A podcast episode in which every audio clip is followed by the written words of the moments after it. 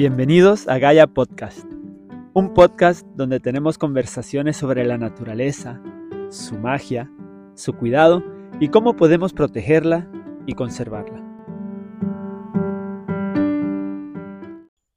Bienvenidos a otro lindo episodio de Gaia Podcast. Estamos hoy sentados cerca de nuestra ceiba, de un arbolito de jaca, bajo la sombra de un ceboruquillo y unas albicias. Nos acompaña hoy Isabel y Mateo y Joaquín. Isabel estudió antropología cultural y sociología en la Universidad Northeastern en Boston. Ella es una fotoperiodista, fotógrafa de la naturaleza, la conservación, arquitectura y diseño de interiores. Bienvenida Isabel. Gracias Manuel, un verdadero placer estar aquí con ustedes, porque también aquí está Mateo y Joaquín acompañándonos. Nosotros nos conocemos por las redes y todo lo que yo he visto a través de las redes, de verdad que siempre resuena mucho con cómo yo veo la naturaleza y la fotografía de naturaleza. Esta sí que de verdad que estoy súper honrada y gracias por invitarme al podcast. Oh, encantados de tenerte. Eh, yo te tengo que confesar que yo de chiquito, de toda la vida, una de las cosas que yo quería hacer cuando creciera era explorador o fotógrafo de National Geographic. El amor mío personal por la fotografía viene de mi papá.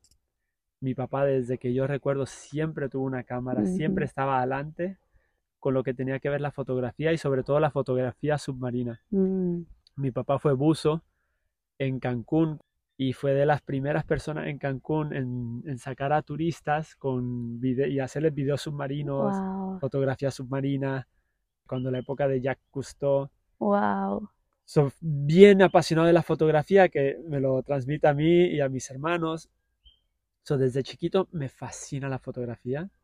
He tenido mis momentos donde he querido ser fotógrafo y, he y fotógrafo amateur y he tomado mis fotos y he viajado y cuando doy con tu página, por alguna razón, no, me acuerdo bien, eh, fue, fue por Instagram, pero no me acuerdo bien qué post fue, creo que fue de alguna ave o algo así.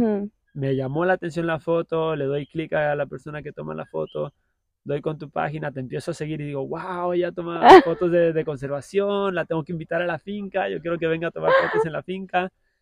Y creo que pasó un año en lo que por fin coincidimos Y, nos visitaste. Sí, y fue así mutuo. Yo también me imagino que a través de ese like, pues entonces yo vi la página de Finca Gaya. Y de nuevo, también fue, fue como mutuo, siento yo, por el amor a la naturaleza este, y el fijarnos en los pequeños mundos también, este, de los lagartijos y los insectos, que muchas personas siento yo que pueden pasarle por el lado o no lo ven como algo, algo especial. Está en los detalles. Exactamente. Es que cuando, te paras y le ves los detalles a estas cosas, es que dices, wow.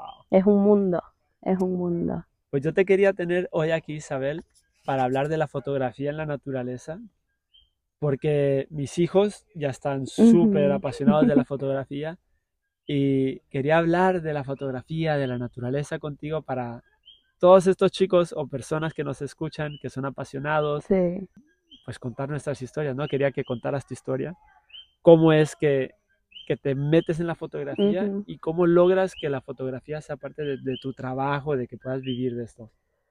Wow, pues hay mucho, mucho ahí que abarcar. este, pues similarmente, mi padre también tenía una cámara y desde muy pequeñita, desde los 6, 7, 8 años, cada vez que viajamos, tuve una infancia muy privilegiada donde hacíamos muchos viajes, pero de la casualidad que cada vez que viajamos mi papá sacaba la cámara. Así que yo desde temprana edad asociaba viaje, aventura con la cámara. Y entonces, nada, niña curiosa al fin, cogía su cámara, y empezaba a jugar con ella y cuando nos, estaba en una mesa y no se estaba usando yo la cogía y me iba siempre a la naturaleza. Desde chiquitita yo no tomaba fotos de personas, no tomaba fotos de objetos, era solamente de la naturaleza. Y mi primer objeto fotográfico fueron los insectos y el mundo pequeño. Este, y yo me quedaba quietecita en una esquinita en el jardín por horas. Me quedaba sentadita, no, no me movía, no, no caminaba, simplemente me sentaba y miraba y observaba. Y desde esa esquinita uno ve tanto. Y de las primeras imágenes que yo retraté fueron mariposas, lavanda, escarabajito, este, hormiguita, eh, arañita, de todo, todo tipo de, de animalitos. Y yo siempre me quedé asombrada de todo este mundo, que solamente estar sentada yo veía todo esto. Y, y pasaban las horas y yo me quedaba ahí tranquila. Y ahí fue que empezó, en realidad, por ahí fue que empezó. Mi padre siempre fue, siempre me ha apoyado en la fotografía y desde temprana edad él pues me observaba y veía que gravitaba hacia la naturaleza y tomaba fotos de naturaleza. Y cuando veía las fotos pues poco a poco se dio cuenta que pues había talento, había interés. Así que él poco a poco me fue comprando cámaras y así, así que de verdad yo se lo doy mucho a mi papá porque si no fuera por él, yo no sé si yo hubiese seguido con la fotografía o no. Además también, pues, las palabras de refuerzo y de, de me, o sea, me sentía vista en ese sentido este, y apoyada más que nada. Y por eso he seguido. Y yo creo que soy fotógrafa precisamente por ese apoyo. Y que era más difícil antes, porque antes no, los celulares no tomaban fotografía Sí. y no tomaban fotografía con la calidad que la Sí. toman hoy en día. Exacto. O sea, estás hablando de cámaras de rollo. Bueno, un poquito Ya después, digital, ya era digital. point and shoot, de las chiquititas. Así fue que yo empecé. Pero me pegaba así un montón a los, a los animalitos y los insectos. Y así fue que empecé, así que el mundo pequeño Pero siempre fue mi primer amor y siempre lo será, en verdad. Y el mundo pequeño está alrededor de nosotros. Puede estar en tu casa, en tu jardín, en cualquier lado. Y lo chulo del mundo pequeño es que, mientras, como dices tú, mientras más quieto te quedas y más observas, más cosas aparecen. Es como que empiezan a aparecer de la nada. Sí, y yo creo que en verdad, yo, yo pienso mucho, yo veo la fotografía de naturaleza y la naturaleza de por sí como algo bien espiritual. Este, y yo siento que si uno está ahí, ellos sienten esa presencia y yo creo que ellos de verdad, todos estos seres, estas almas chiquititas, se van acercando por la presencia, se van acostumbrando a tu presencia. Y es- ahí viene también la parte de la paciencia, de esperar. Yo, yo pensé que íbamos a tocar este tema mucho más adelante en nuestra conversación, pero yo te quería preguntar de eso mismo, la paciencia. Mm, O sea, si, si te gusta este mundo de la fotografía y la fotografía en la naturaleza, la ¿qué tan Sí. grande o qué tan importante es la paciencia? La paciencia es todo, porque no solo es la, la paciencia, sino es el, el estar presente y en estar en el momento prestando atención. Está este, el label, este mindfulness. Sí. Es eso, pero a mí me gusta decir prestar atención, porque así entonces le quitas la parte, es mucho más simple de lo que uno piensa. Es estar simplemente sintonizando con todos tus sentidos, que esos son, o sea, lo que es nuestro sabor, la parte auditiva, lo que vemos, lo que sentimos en nuestra piel, sea el viento o una hormiguita cruzando por tu piel. Todo eso son maneras de uno interactuar con el mundo natural externo. Interactuar y hacer una conexión. Exactamente. Volviendo un poquito a lo que dijiste ahorita, yo también creo mucho en, en eso de crear una conexión con tu, con lo que estás fotografiando. En el caso de animalitos, insectos, hay que ser respetuosos, hay que tener paciencia. Y si tú estás con pensamientos positivos, una energía positiva, tu mente tranquila, no tienes miedo, lo, Sí. lo- te acercas a ellos con, con un propósito, con amor, con, con cariño, se Se pegan, no se van. Con animales, el pájaro bobo ahí sonando. Con, con animales más grandes, yo no sé, ver, quiero aquí que me, pongas tu punto de vista. Yo he notado que no acercarte a ellos de frente, no mirarlo a los ojos, siempre te acercas como que de lado, sumiso, como no soy una amenaza, con paciencia, no te acerques rápido, Exacto. de ladito, no los miras, te vas acercando poco a poco, paras, ujú. esperar a que se acerque y tienes que notar su interacción también porque ellos se están comunicando contigo. Claro, claro que sí. Saber como que estar atento a esto para saber qué están comunicando, me puedo acercar más, no me puedo acercar más. Es muy interesante. Sí, es una comunicación totalmente. Y tener, no imponerse en la vida de ellos y donde ellos están en ese momento, sino pedir permiso. Y eso mismo, leer, a ver si ellos están bien con que tú te acerques un poco más o no. Tú lo vas, tú lo vas a notar por el, el comportamiento de ellos Es un lenguaje. es un lenguaje, es un lenguaje. Este, pero más que nada, el pedir permiso, no imponerse. Porque sí, somos parte de todo este mundo natural, somos ellos, somos animales, nosotros también. Pero si ellos están en su hábitat, pues esa, esa parte de ahí, eso es de ellos. Entonces uno tiene que tener mucha, mucha sensibilidad también el pedir permiso y más o menos ver. Hay a veces que yo voy a un lugar, veo un pájaro y, ni lo retrato. Me quedo viéndolo. Me quedo viéndolo. Porque hay a veces que no lo quiero ni... Sí, quiero que sea. Y ya. Y hay algo con las aves. Yo Sí. tengo esta teoría de que las aves saben que es una cámara. Mm. Porque me pasa muchísimo que las puedo estar ahí tranquilito mirando, están perfectas en la pose, posando, moviéndose. El segundo que saco la cámara, pero es el segundo Sí. que saco la cámara, dicen basta y se van. ¿Y qué enseñanza es esa? Yo Vive creo el que ya saben que es una cámara y no les gusta hacer fotografías. No, y es como que vive el presente. Así Como que la, la mejor cámara es la que tienes aquí, Y en por tu eso cerebro. muchas veces tú tienes que tomar la decisión, saco la cámara Sí. y paro el momento Sí. o me lo disfruto Sí. y, y a ver hasta dónde llega. Así mismo, así mismo. Pero sí, este, yo hago lo que hago porque también para mí es una terapia, porque estoy sola, bueno, sola entre comillas, porque estoy súper acompañada de un montón de seres alrededor mío, este, pero no hay otra persona que está conmigo. Y eso también es clave porque necesitas, tienes que caminar lentamente, con mucha, con mucho silencio, no hacer ruido, ni estar caminando así con música y hablando, porque está, you're disturbing the peace. Estar abierta a, a las opciones del día, no tener una agenda. Exacto, sí, totalmente.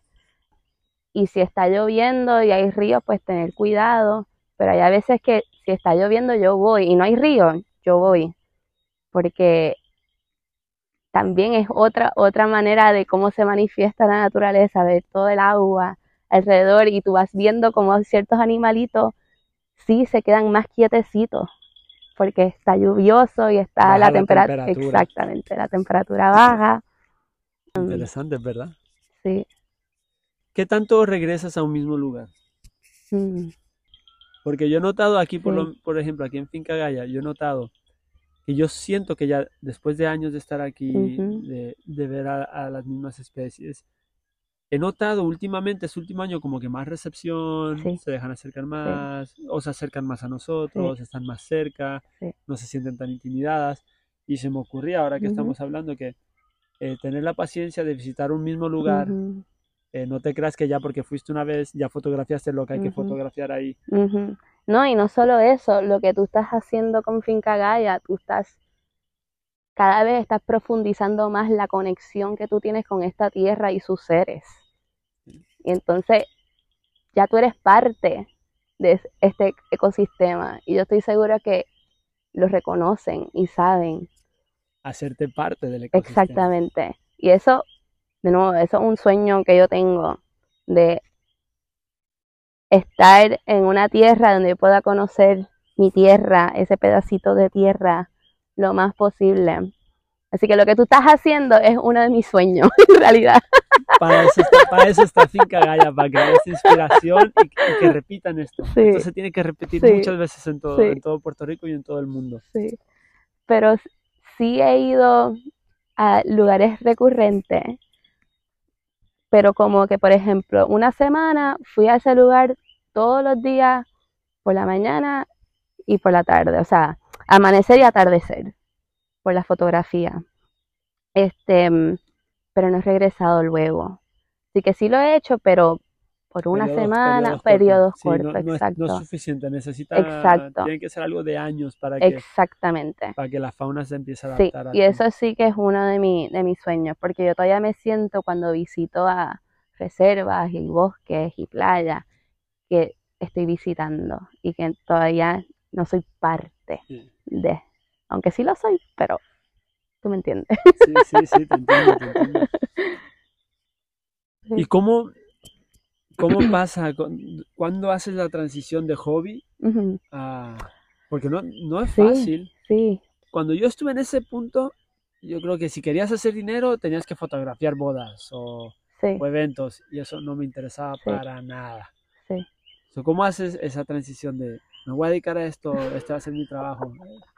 Pues fíjate, fue una transición que yo misma ni sé cómo fue, pero básicamente sí, inicialmente era un hobby, un hobby que era también bien personal para mí, con quien mis mejores amigas ni sabían que después de la escuela yo iba, me iba para mi patio y me quedaba horas retratando. Y luego yo editaba la foto, pero era filtro, no era ni editar, era yo le ponía un filtro. Con un lente macro, ya, ya tenías lente macro. No, todavía. Porque el macro es un mundo. Claro, claro, claro que sí.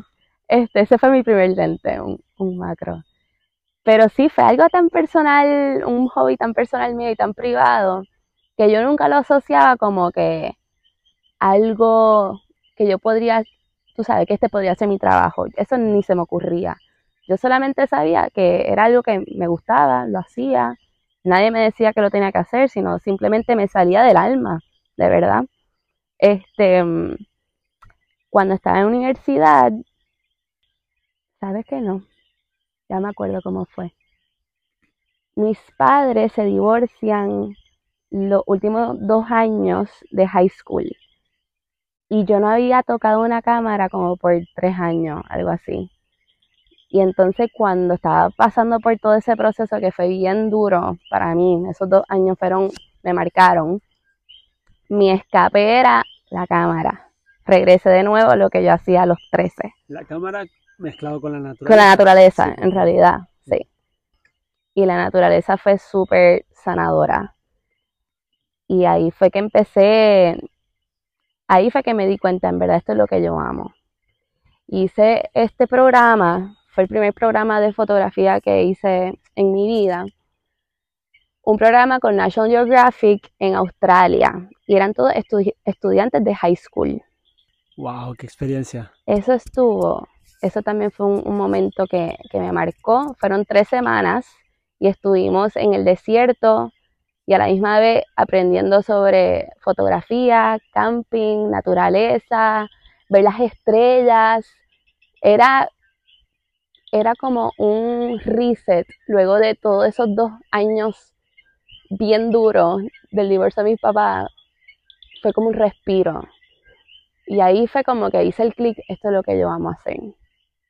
Naturaleza, estar afuera y tener mi cámara y, y fotografiar toda esta belleza y todo este mundo, toda esta inteligencia innata que existe en este mundo y la armonía. aprendizaje. Sí, sí, sí. Y, entonces me fui a, a la universidad, estudié antropología cultural y sociología, pero todavía tenía unos workshops en Boston que hacía de fotografía. Luego cuando este, me fui a Buenos Aires, estuve con un maestro querido David Beniluz, que lo quiero un montón. Él fue como que mi tío argentino. Y él fue el primer profesor de fotografía que yo tuve. Y fueron seis meses intensivos. En Buenos Aires. En Buenos Aires. Sábado y domingos incluidos. Era todos los días 24/7 con David Beniluz aprendiendo sobre fotografía. Y yo soy la fotógrafa que soy hoy por él. por mi papá y por él, yo diría. No sé por qué acabo de pensar que qué buen último, qué buen apellido para un fotógrafo, Beniluz. Beniluz. Con la así luz. mismo, Wow. así mismo es. Sí, y un maestro fue increíble porque fue un curso bien holístico. Hablamos sobre las emociones, la parte física, la parte más material de la fotografía, la parte técnica. Este fue todo, sí, y él también tiene una sensibilidad increíble de pausar antes de retratar, de, de verdad pensar qué es lo que quieres hacer, qué quieres crear. Estás creando una fotografía, es lo que él me decía. Es más complicado, no, no quiero decir complicado, pero tiene mucho más la fotografía que simplemente agarrar una cámara Ah, y tomar. O sea, totalmente. cuando lo quieres hacer bien, como lo estás haciendo Sí. tú, requiere estudio, tiene sacrificio, Sí, hay mucho que aprender. Sí. Esto no es, hoy en día yo, yo pienso que creemos que porque tenemos esta tecnología tan accesible, como los celulares. Por ejemplo, yo hace años que no tengo una cámara profesional porque la que tenía se me dañó. He tenido la oportunidad de hacerme de otra y todo el contenido que ven ahorita mismo en Finca Gaya es con un celular. Sí.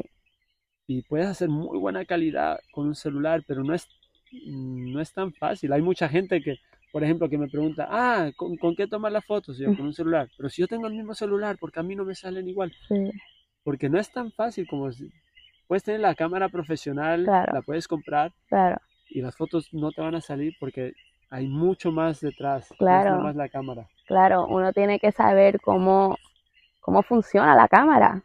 O sea, y el triángulo, que me imagino que sabes cuál es, el, el ISO, la apertura y el shutter speed.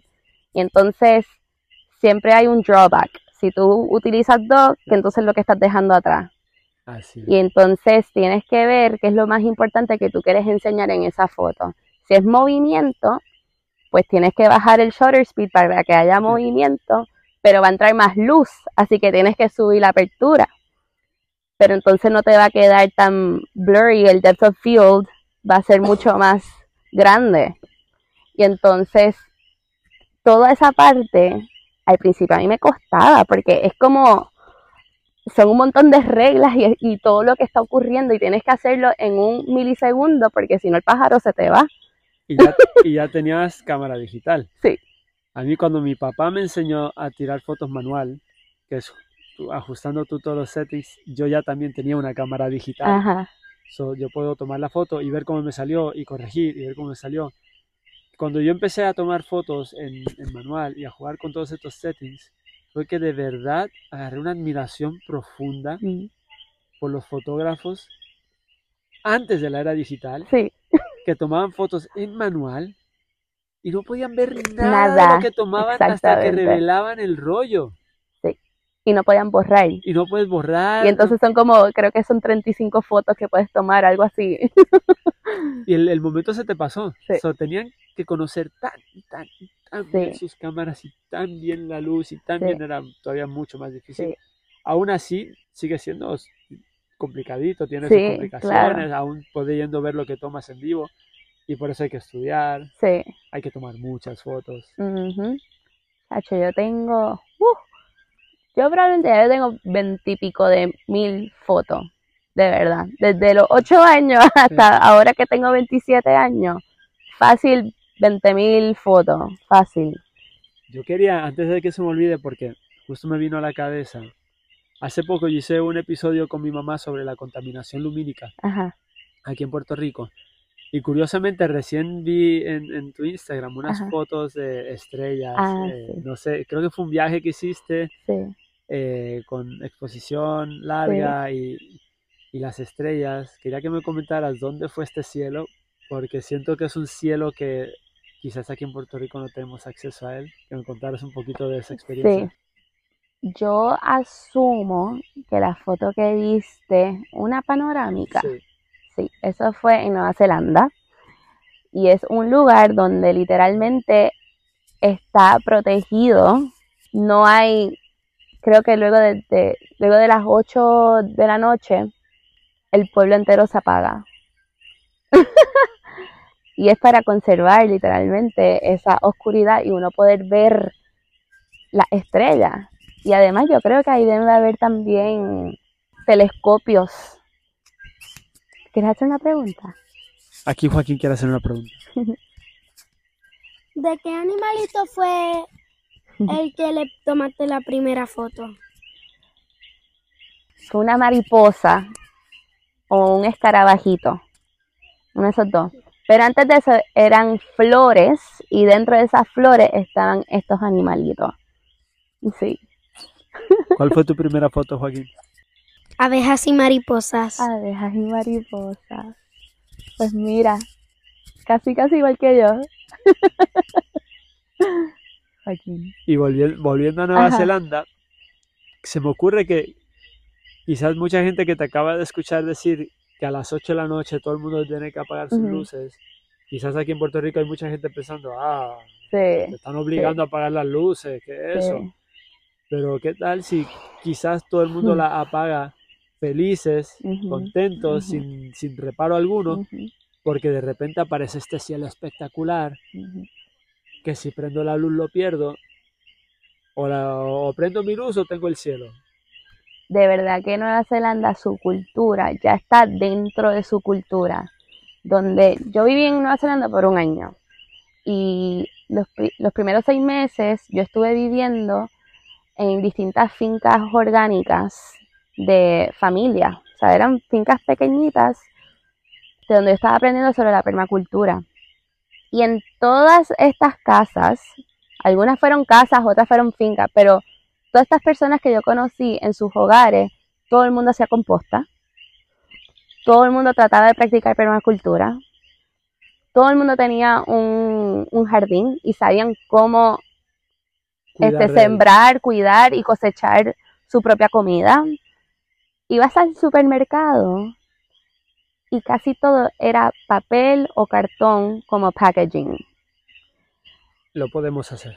Y había también la sección de los de los cepillos de dientes, la gran mayoría era de bambú o de madera, material reciclado. Incluso había otro lugar en el supermercado donde tú podrías llevar tu propio container y llenar el champú y el acondicionador. ¿Ok? Lo vamos a lograr.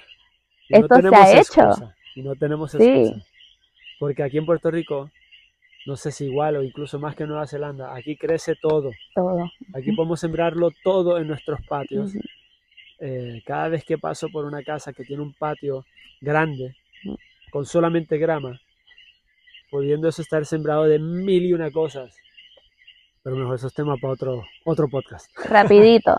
Yo creo que es desconocimiento, falta de educación y nuestra psiquis de que todo es desechable, Así que es. no requiere nada de esfuerzo. O sea, poder ser sustentable requiere esfuerzo. Ahora tú pides una comida, te llega a tu casa, tú no piensas dos veces. Entonces estás en tu casa y todo te llega. Pero antes había que salir de la casa para buscar tu agua, buscar tu comida, buscar todo. Requiere esfuerzo, pero después de un rato, y cuando te acostumbras, Sí. es gratificante. Claro. So, claro. Es un esfuerzo que es gratificante, no es un esfuerzo que te deja un, un pesar o una incomodidad. ¿no? Cuando haces un esfuerzo y es gratificante, lo haces con gusto. Exactamente, exactamente. Pero eso, esa es la parte donde hay que, que para mí yo creo que esa es mi meta, que a través de mi fotografía puedan querer más, porque cuando tú quieres algo, tú lo proteges.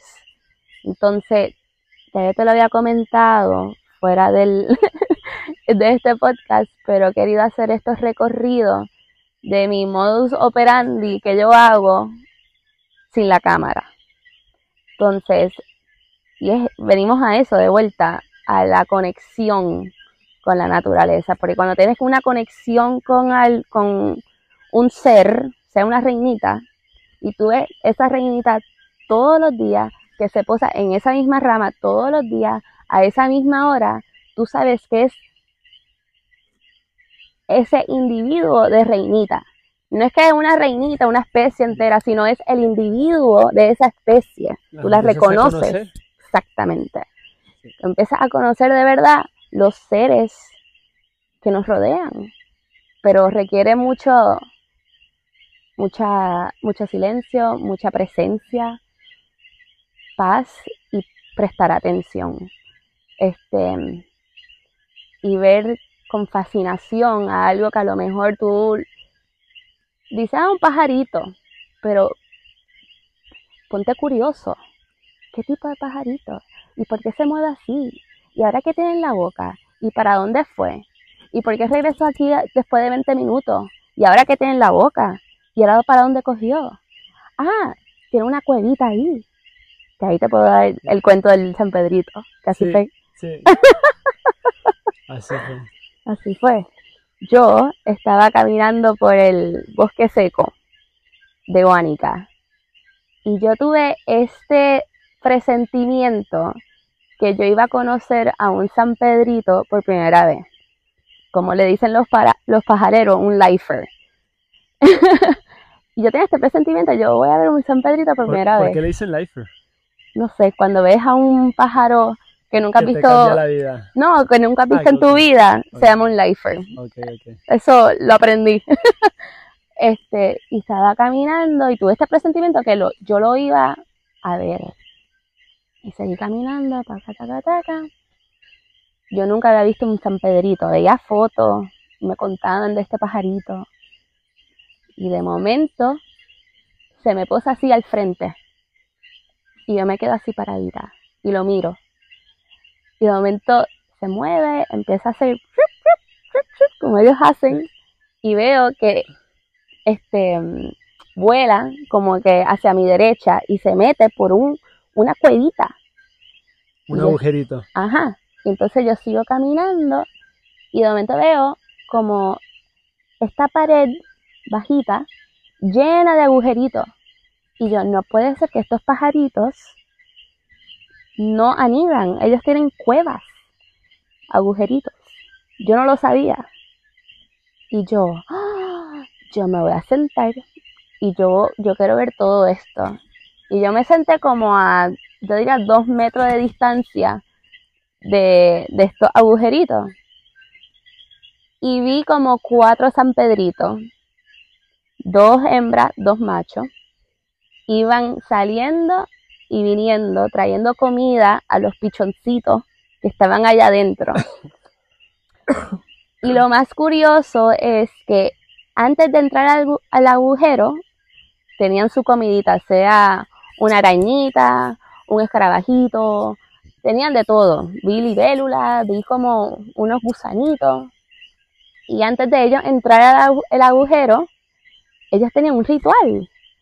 Ellos se posaban como en cuatro tallitos de distintas matitas que estaban cerca del agujerito antes de entrar. Y era el mismo ritual. Los mismos tallitos. Y como que ya yo sabía que en el, cuatro, cuarto tallito se iban a meter al agujerito. Asomaban la, la cabecita por un milisegundo y salían. Y después nos regresaban luego de 20 minutos y hacían lo mismo. Y ahí yo estuve sentada y viendo todo, todo este espectáculo por cuatro horas. O sea, el sol así encima mío. Y yo pensando, wow, ellos están viviendo sus vidas, tienen esta rutina, y yo soy la única que está viendo esto ahora mismo. ¿Qué otra persona también conoce de este, esta dinámica que ellos tienen? no se toman el tiempo. Vivimos en una sociedad tan acelerada que no valoramos tomarnos el tiempo para disfrutar de estos momentos, porque te tienes que sentar y, bajar revoluciones y observar. ¿Quieres preguntar algo, Joaco? Y también esperar. Ujú. Así mismo. Tener la paciencia y esperar. Muy bien. Muy bien, Jaco. No, y llegó un punto que estaban tan cerca de mí que yo tenía el lente largo y no me daba. No me daba el lente largo porque estaban tan cerquita a mí. Fue, eso fue un momento súper especial y fue la primera vez que, lo, que los vi. Este, sí, Para los que nos oyen, que no son de Puerto Rico, y para los que sí son de aquí, pero que aún no lo conocen o no, no lo han visto, el San Pedrito es una ave tan bonita. es hermoso. Chiquitita, redondita, con un peluchito, con un color verde esmeralda por la parte de arriba, un verde muy bonito.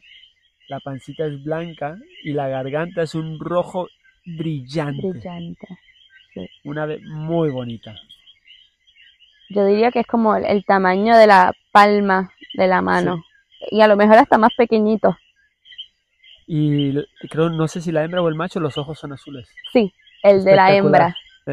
El de la hembra tiene los ojos azules y el macho tiene los ojos más oscuros.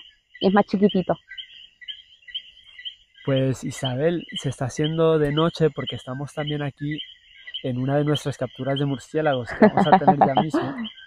Pero antes de, de ir dándole conclusión, eh, quería preguntarte alguna foto tuya que sea como que tu... Mm, No, no encuentro la palabra, que sea tu orgullo así o tu Sí. foto favorita. Sabes que, que para mí no tanto es la foto, sino el momento. Porque a lo mejor la foto puede ser para algunos ojos no la mejor o la más especial, pero para mí ese momento Para ti. fue bien especial. Este fue en el pico de una montaña cuando estaba en Nueva Zelanda. Un, un hike que empezó a, las 2 de la mañana para llegar al pico a las 7 de la mañana y poder ver el amanecer desde allá arriba. Y tomé algunas fotos allí con el sol saliendo y al otro, al otro lado todavía estaban como que los colores azules y violetas, este, con unas montañas llenas de nieve en los picos.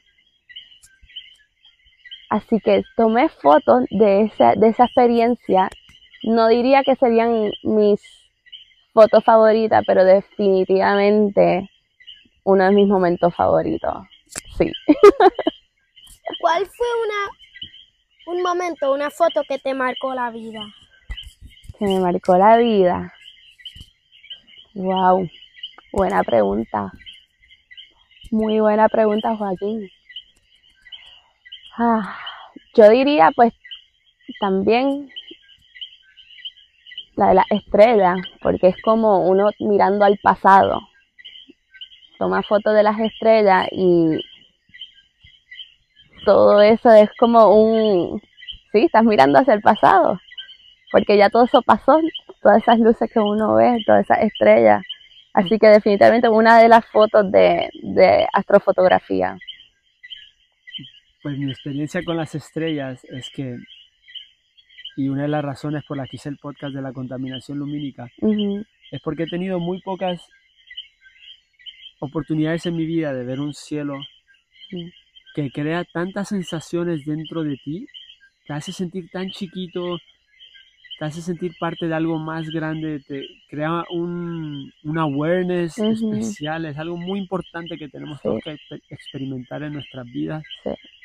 Y de, de las dos fotografías, o de los dos momentos, más que porque mencionaste momento más que fotografía que me mencionas, eh, te quería así como que comentar también Ajá. que en experiencias que he tenido similares y parte de lo que me gusta tanto la fotografía es que vives estos momentos que no caben en una foto. Exacto. Por eso Porque- para mí la fotografía es como mediocre, porque Porque vas, vas al lugar con la intención de tomar esta fotografía, hiciste el hike desde las 2 de la Sí. mañana, llegaste a las 7 de la mañana al pico de una montaña para tomarle esta foto a este amanecer. Y yo por experiencia propia lo que me puedo imaginar es que la foto no salió, no capturó la enormidad exacto, de lo que viste. exactamente. Sí. Pero si no es por la fotografía, nos, nos subes al pico a las 7 de la mañana para tratar de capturar un momento que aunque no lo capturaste, lo viviste. Manuel, eso mismo era lo que quería mencionar ahora. que yo no sé, o sea, hay ciertas personas que dicen que la, tener una cámara te quita del momento presente, pero yo siento que es totalmente lo contrario, porque si yo no tengo esa cámara, entonces yo no estoy de verdad atenta a lo que está ocurriendo en mi visión periferal o el viento que sentí que puede ser que viene una lluvia y a lo mejor hay una tormenta atrás mío y no lo veo. Así que para mí la cámara es una herramienta, que me hace sentir, o sea, tengo que estar presente, no hay de otra para tomar una fotografía. Y tienes que estar presente, tomas la foto y ya, y luego sigues estando en el presente y experimentando ese momento en el, y lo digo de nuevo, en el presente. te saca de la casa, te hace ir a buscar experiencias, para el, hambre de querer capturarlas te hace vivirlas. Exactamente. Y ahí ganaste. Exactamente. Sí, y el, y el maravillarse y la fascinación que hay, la conexión, o sea, no, no somos seres aparte de todo esto, somos parte de el mundo natural, somos ellos. Este, cuando yo veo un lagartijo y le miro el ojo, yo sé que hay un alma allá adentro. Entonces hay tantas almas que nos rodean, estos seres que nos rodean. Y, yo los veo respirar y van subiendo y bajando y respirando y es como... Cuando te tomas el tiempo de mirarlos todos con detalles, no hay uno feo. Sí. Todos tienen la belleza. Y toda esa belleza es inteligencia. Es inteligencia. O sea, innata. Igual nacen los pajaritos y ya saben qué hacer. Saben cómo, cómo hacer sus nidos, cómo volar. Como en un documental que yo vi, que unos pajaritos, ¿verdad? Unos pichoncitos, eran bebés. Y ya sabían cómo salir del nido. En vez de volar, se tiraban y caían al piso. Increíble. Iba al otro. ¡Wow!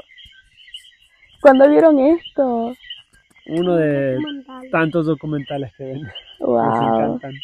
¡Qué brutal! Pues Isabel, me encantó esta conversación. A mí también. Eh, me encantaría eh, en unos meses, en unos cuantos meses, volver a traerte para que me cuentes tus experiencias de este año y, de experiencias nuevas y volver a repetirlo. Me encantaría, me encantaría. Gracias por tan buenas preguntas y por invitarme. Suelo de hablar, o sea, suelo escribir sobre estos temas, pero rara es la vez que la, las hablo verbalmente, porque no son las preguntas también. Así que gracias por hacer preguntas que pues pueda compartir todo esto. Y siento que tú también puedes, o sea, compartimos esta misma visión de la naturaleza. Pues la razón principal de este podcast es porque el espacio aquí en Finca Gaya se ha prestado para tantas conversaciones tan bonitas durante tantos años que surge la idea de que estas conversaciones las tengo que capturar y las tengo que compartir porque he tenido tantas conversaciones tan interesantes que, las he querido compartir y por eso el podcast. Gracias. Antes de irnos, eh, para los que nos están escuchando, si quieren enterarse de tu trabajo, ver tu trabajo, ah, dónde te pueden encontrar. Me pueden encontrar en Instagram. Mi nombre es Isabel con una L, Ferré, F-E-R-R-E, Sadurni, S-A-D-U R-N-I, Isabel Ferré Sadurní.